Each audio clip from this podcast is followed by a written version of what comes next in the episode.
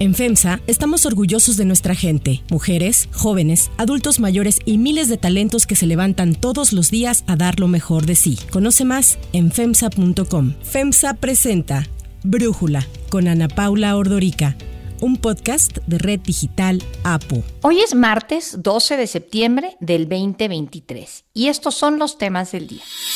Marcelo Obrard confirma que lo que resuelva Morena de la impugnación que presentó sobre las encuestas definirá si permanece o no en el partido, aunque ya anunció la organización de su propio movimiento político nacional. Apple presenta hoy el nuevo iPhone 15, que promete la mayor transformación en el diseño de los últimos años. Pero antes vamos con el tema de profundidad. El paquete económico 2024 plantea lineamientos de política económica prudentes y alineados con los objetivos sexenales establecidos en el Plan Nacional de Desarrollo 2019-2024, en un entorno de finanzas públicas sanas, un nivel de deuda estable y sostenible eh, y hechos que garantizarán una transición ordenada para la siguiente administración. La Secretaría de Hacienda entregó al Congreso el paquete económico 2024, el último que envía el presidente Andrés Manuel López Obrador. Este paquete contiene la ley de ingresos, en donde se prevé que el próximo año serán de 7.1 mil millones de pesos, o sea que va a crecer lo que le entre a las arcas del gobierno en un 9.9% real anual respecto del año pasado. Y también incluye los criterios generales de política económica, donde, entre otras cosas, se estima que la economía mexicana va a crecer entre un 2.5 y un 3.5 anual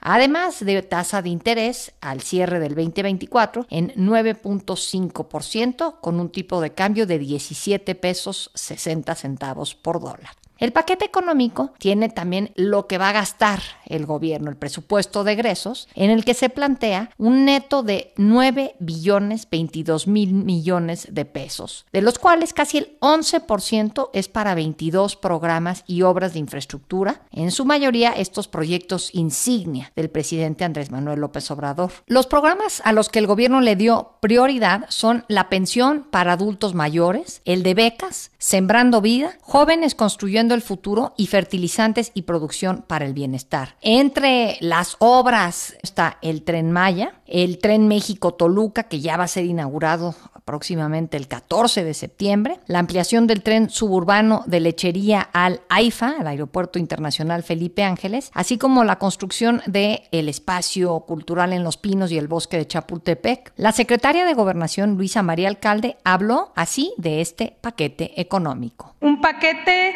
que va dirigido principalmente en poder tener los recursos necesarios para ir concluyendo todas estas obras y por supuesto también para reforzar los programas del bienestar, en el caso específico de adultos mayores, donde se tiene un incremento y por supuesto sostener todos los programas de bienestar que hoy ya son derechos. Estamos hablando no solamente del programa adultos mayores, sino el de becas para estudiantes estudiantes eh, jóvenes Construyendo el Futuro, Sembrando Vida, el programa para personas con discapacidad, entre otros. Además, el presupuesto de egresos detalla los montos que van a destinarse a diferentes secretarías para el próximo año. Entre ellas, la que va a tener un mayor incremento va a ser Secretaría de Energía, con un alza de 273% anual en términos reales, y un presupuesto total de 193 mil millones de pesos. Otras secretarías con un fuerte aumento presupuestal son gobernación, bienestar, marina y hacienda. Mientras que en el sentido contrario va a haber un recorte presupuestal primero para la Secretaría de Salud,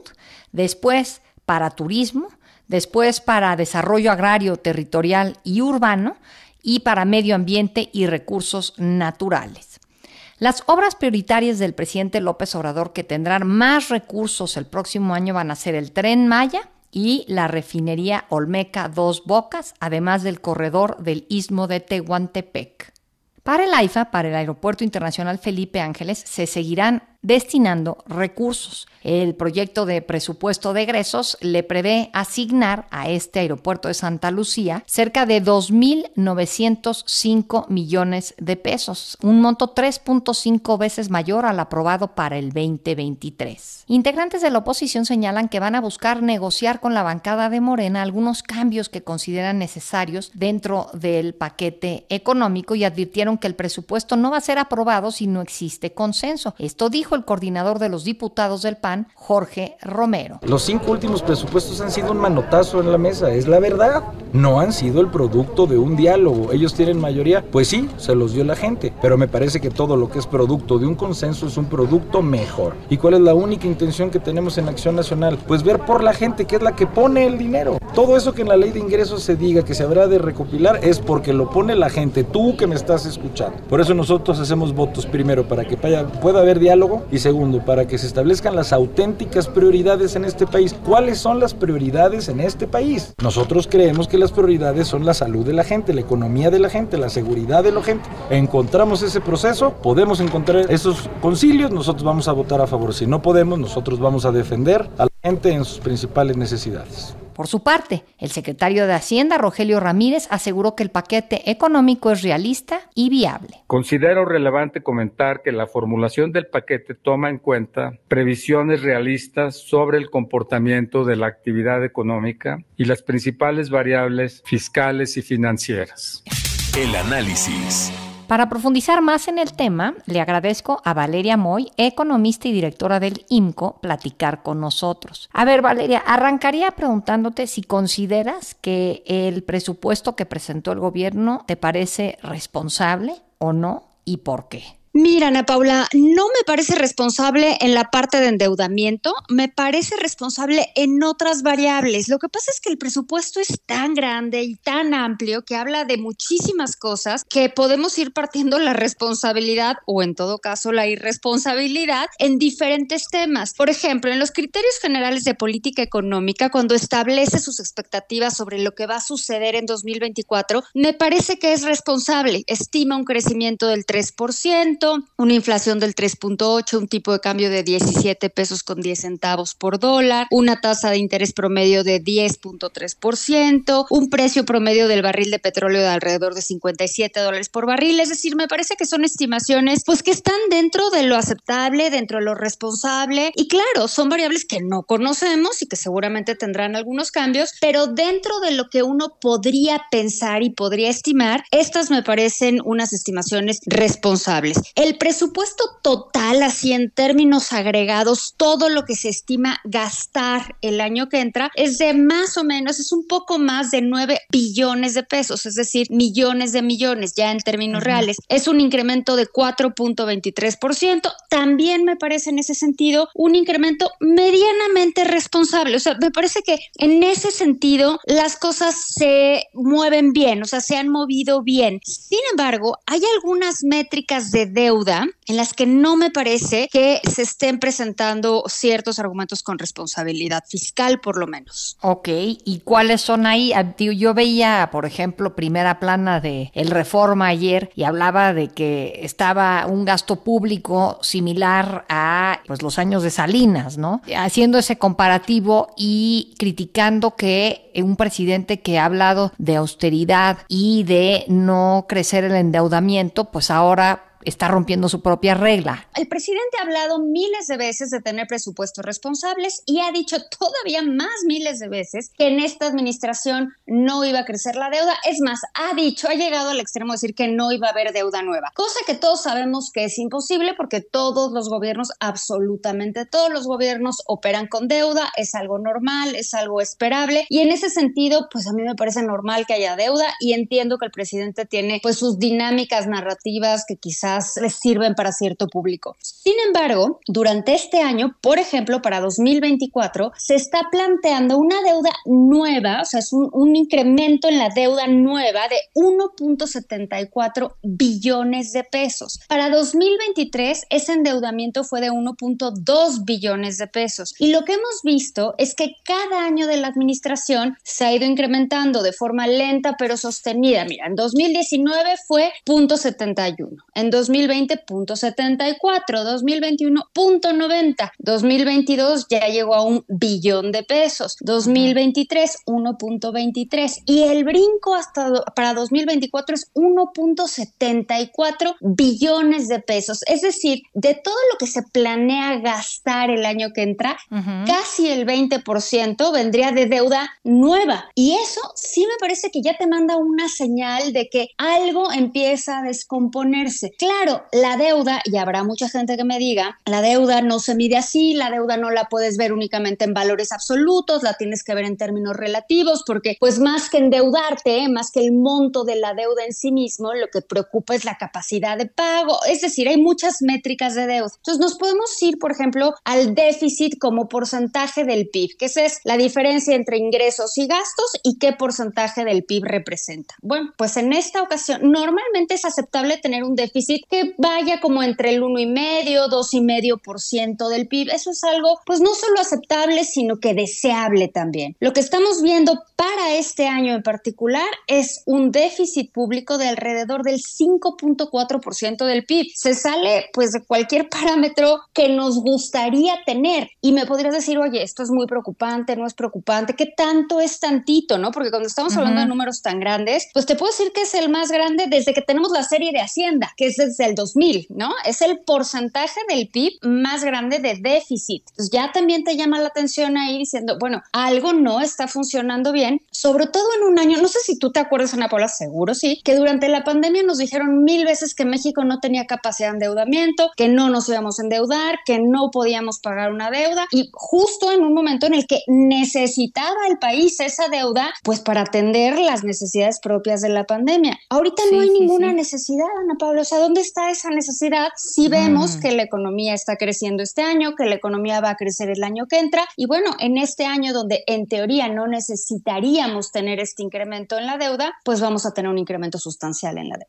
Sí, viendo además que mucho del dinero que se está proponiendo se quiere destinar a Pemex, por lo que veo, a programas de bienestar, a pensiones para adultos mayores y a la sedena. Es lo que veo así como de pincelazo que van a ser los rubros a donde se va más del dinero. Pues algunos podrá estar bien, las pensiones para adultos mayores. A Pemex, pues ya se volvió un barril sin fondo, ¿no? No, y es que además tampoco para las pensiones. Es decir, tú no puedes estarte endeudando para cubrir un requerimiento recurrente. Yo entiendo perfectamente que las necesidades de la deuda y creo que lo podemos explicar de forma muy sencilla. O sea, es normal que una familia se endeude para comprar una casa, es normal quizás que se endeude para comprar un coche, es decir, un bien específico para pues que se pueda que pueda tener algo de componente de inversión. No es normal y no es deseable que, por ejemplo, una familia se endeude para pagar el súper cada semana, cada semana, cada semana que esté firmando con una tarjeta y firmando con una tarjeta y pagando con la otra tarjeta un gasto que es recurrente de la familia. En ese sentido, la deuda pública no debería de ir destinada a pagar gasto recurrente y eso es quizás lo que puede preocuparnos más. Evidentemente el tema de las pensiones cada día se va a volver más importante porque somos una población que está envejeciendo y en este presupuesto en particular es muy evidente de todo el gasto público, casi dos billones de pesos, es decir, millones de millones. Imagínate, los nueve que son, dos son para pago de pensiones únicamente. Y esto pues no va a ser otra cosa más que crecer. No nos vamos a poder seguir endeudando para pagar este gasto recurrente. Yo entiendo que nos endeudemos para pagar una obra pública. Eso sí lo entiendo muy bien. O para pagar proyectos específicos de desarrollo. Pero no es correcto, o por lo menos no es responsable estarte endeudando pues para pagar gasto recurrente como es y va a seguir siendo el tema de las pensiones. Y luego em,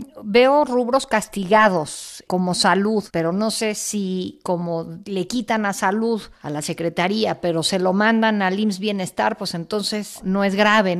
Ahí, ¿cuál sería tu opinión, Valeria? Es que ahí todavía no entendemos qué está pasando. Y te voy a decir por qué. Se creó hace poco, bueno, hace poco, hace ya varios meses, una entidad no sectorizada, y entonces para quienes nos escuchan y es, ¿y qué rayos es eso de una entidad no sectorizada? Es una entidad que no es una secretaría, que, sino que depende directamente del Ejecutivo. No es una secretaría por separado, sino que depende directamente del Ejecutivo y se llama IMSS Bienestar. En este momento lo que estamos viendo es que a la Secretaría de Salud le recortan el presupuesto en casi 56%, pero le asignan presupuesto a IMSS Bienestar. ¿Cómo lo comparamos? Bueno, pues IMSS Bienestar no existía, ¿no? Entonces, por ejemplo, la Secretaría de Salud tenía 219 mil millones de pesos para operar este año, o sea, en 2023, dos, ponle tu número redondos, 220 mil millones de pesos, y se lo bajan a 97 mil millones de pesos para el año que entra. Pero a IMSS Bienestar, que de nuevo todavía no sabemos bien qué es, le van a dar 129 mil millones de pesos. Entonces, yo no sé si IMSS Bienestar va a tomar las funciones de la Secretaría de Salud. Esa parte operativa, esa parte funcional, no me queda claro qué va a suceder. Y creo sinceramente que no a todo el mundo le queda claro, ¿eh? o sea, ni siquiera necesariamente al gobierno, ¿no? No sabemos exactamente qué es lo que va a suceder y pues eso es lo que estamos viendo. Entonces, yo podría darle quizás el beneficio de la duda, pero sí tendríamos que tener mucha claridad, sobre todo en un momento en el que el país está pasando un momento horrible en términos de acceso a la salud. Pues Valeria, no sé si algo más destacarías del paquete o con esto crees que cubrimos esto que no es bastante, no es tan fácil, ¿no? De desmenuzar. No, es, es un rollo, tienes miles de datos por todos lados. A mí me parece que para cerrar hay dos datos que son interesantes y terribles. Pues Dos Bocas nos va a acabar saliendo en 2.75 veces más caro de lo presupuestado inicialmente y el tren Maya en 3.3 veces más caro de lo presupuestado inicialmente. Así que baratos, Ana Paula, no nos están saliendo estos proyectos que en teoría iban a ser muy austeros, serán austeros, pero baratos no son. Bien, Valeria, muy muchísimas gracias por tu análisis y por platicar con nosotros. Encantada, Ana Paula, qué gusto. Si te gusta escuchar Brújula, te invitamos a que te suscribas en tu aplicación favorita o que descargues la aplicación Apo Digital. Es totalmente gratis y si te suscribes será más fácil para ti escucharnos. Además, nos puedes dejar un comentario o calificar el podcast para que sigamos creciendo y mejorando para ti. Hay otras noticias para tomar en cuenta. 1. Marcelo Ebrard. O se desechan los resultados de la encuesta y se repone el ejercicio o deja Morena. Esa es la postura de Marcelo Ebrard, quien tras reunirse con simpatizantes, integrantes de su equipo y legisladores de Morena, PT y el Partido Verde, fijó su postura la tarde de ayer. Presentamos esta impugnación y va a depender la respuesta que tenga Morena, el curso de acción que nosotros vamos a seguir. El de la voz considera que si esas diferentes circunstancias que se dieron, incidencias en el proceso, se quedan igual, pues yo ya no tendría interés en estar en Morena.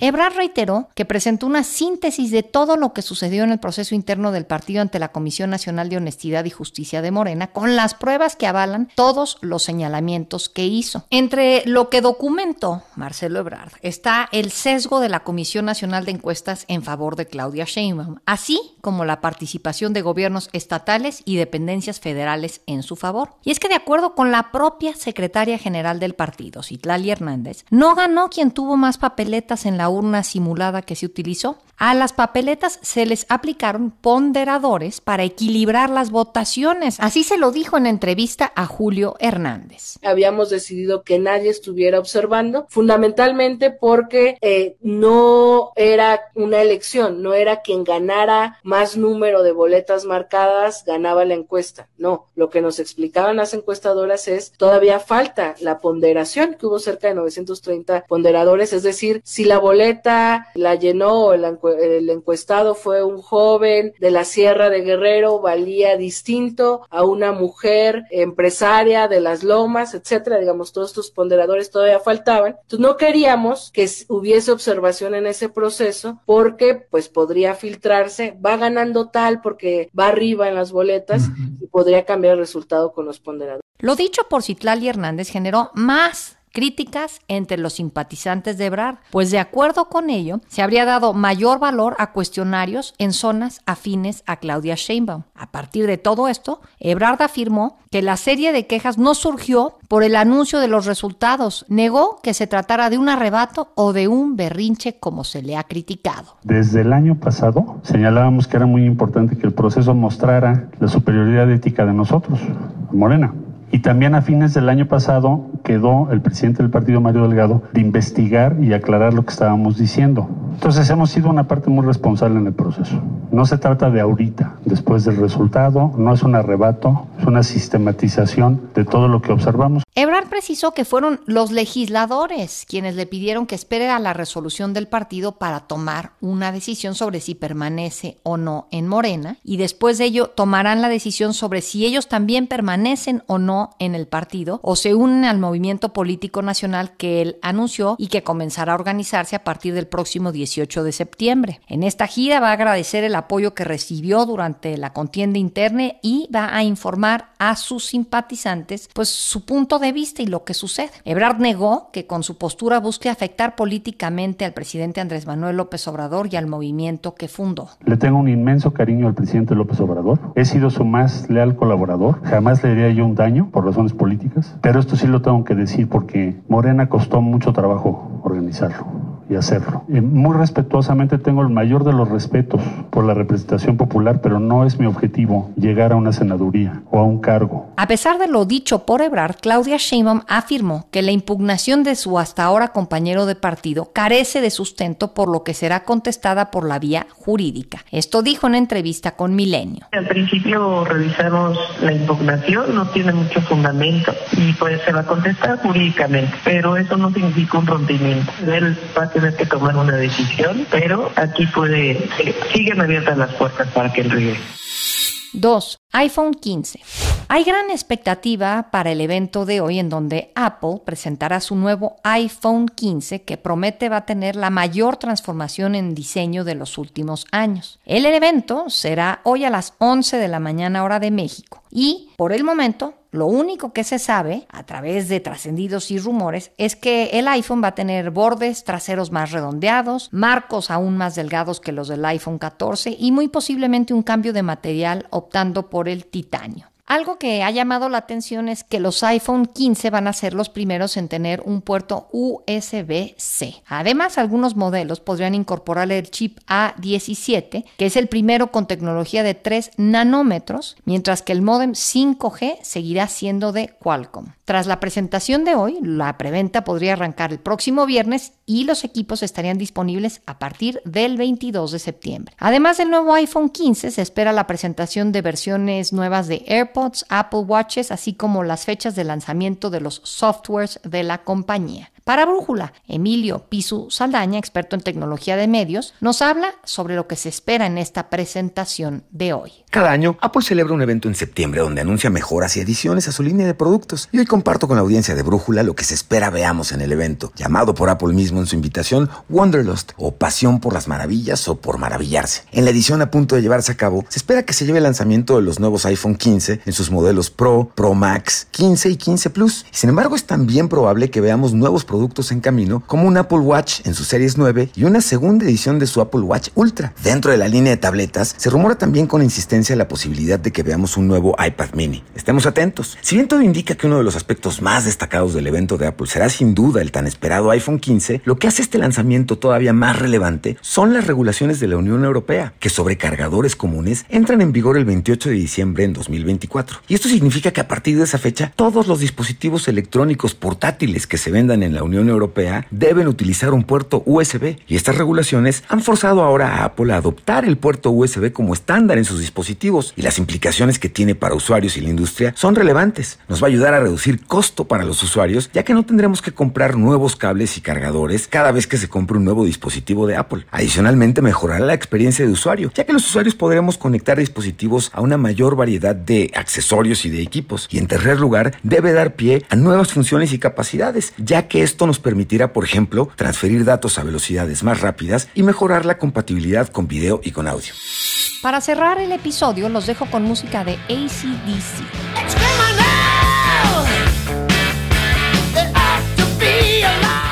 La banda de rock ACDC tendrá su primer show en siete años en el festival Power Trip que se realizará en Indio, California, el mismo lugar en el que se lleva a cabo el festival de Coachella. Esta presentación marcará el retorno del bajista Cliff Williams, mientras que Matt Laug reemplazará al baterista Phil Rudd. La última presentación de ACDC fue en 2016 con el término de su gira Rock or Bust Durante la cual Axel Rose, el vocalista de Guns N' Roses, reemplazó a Brian Johnson, quien se ausentó por problemas de salud.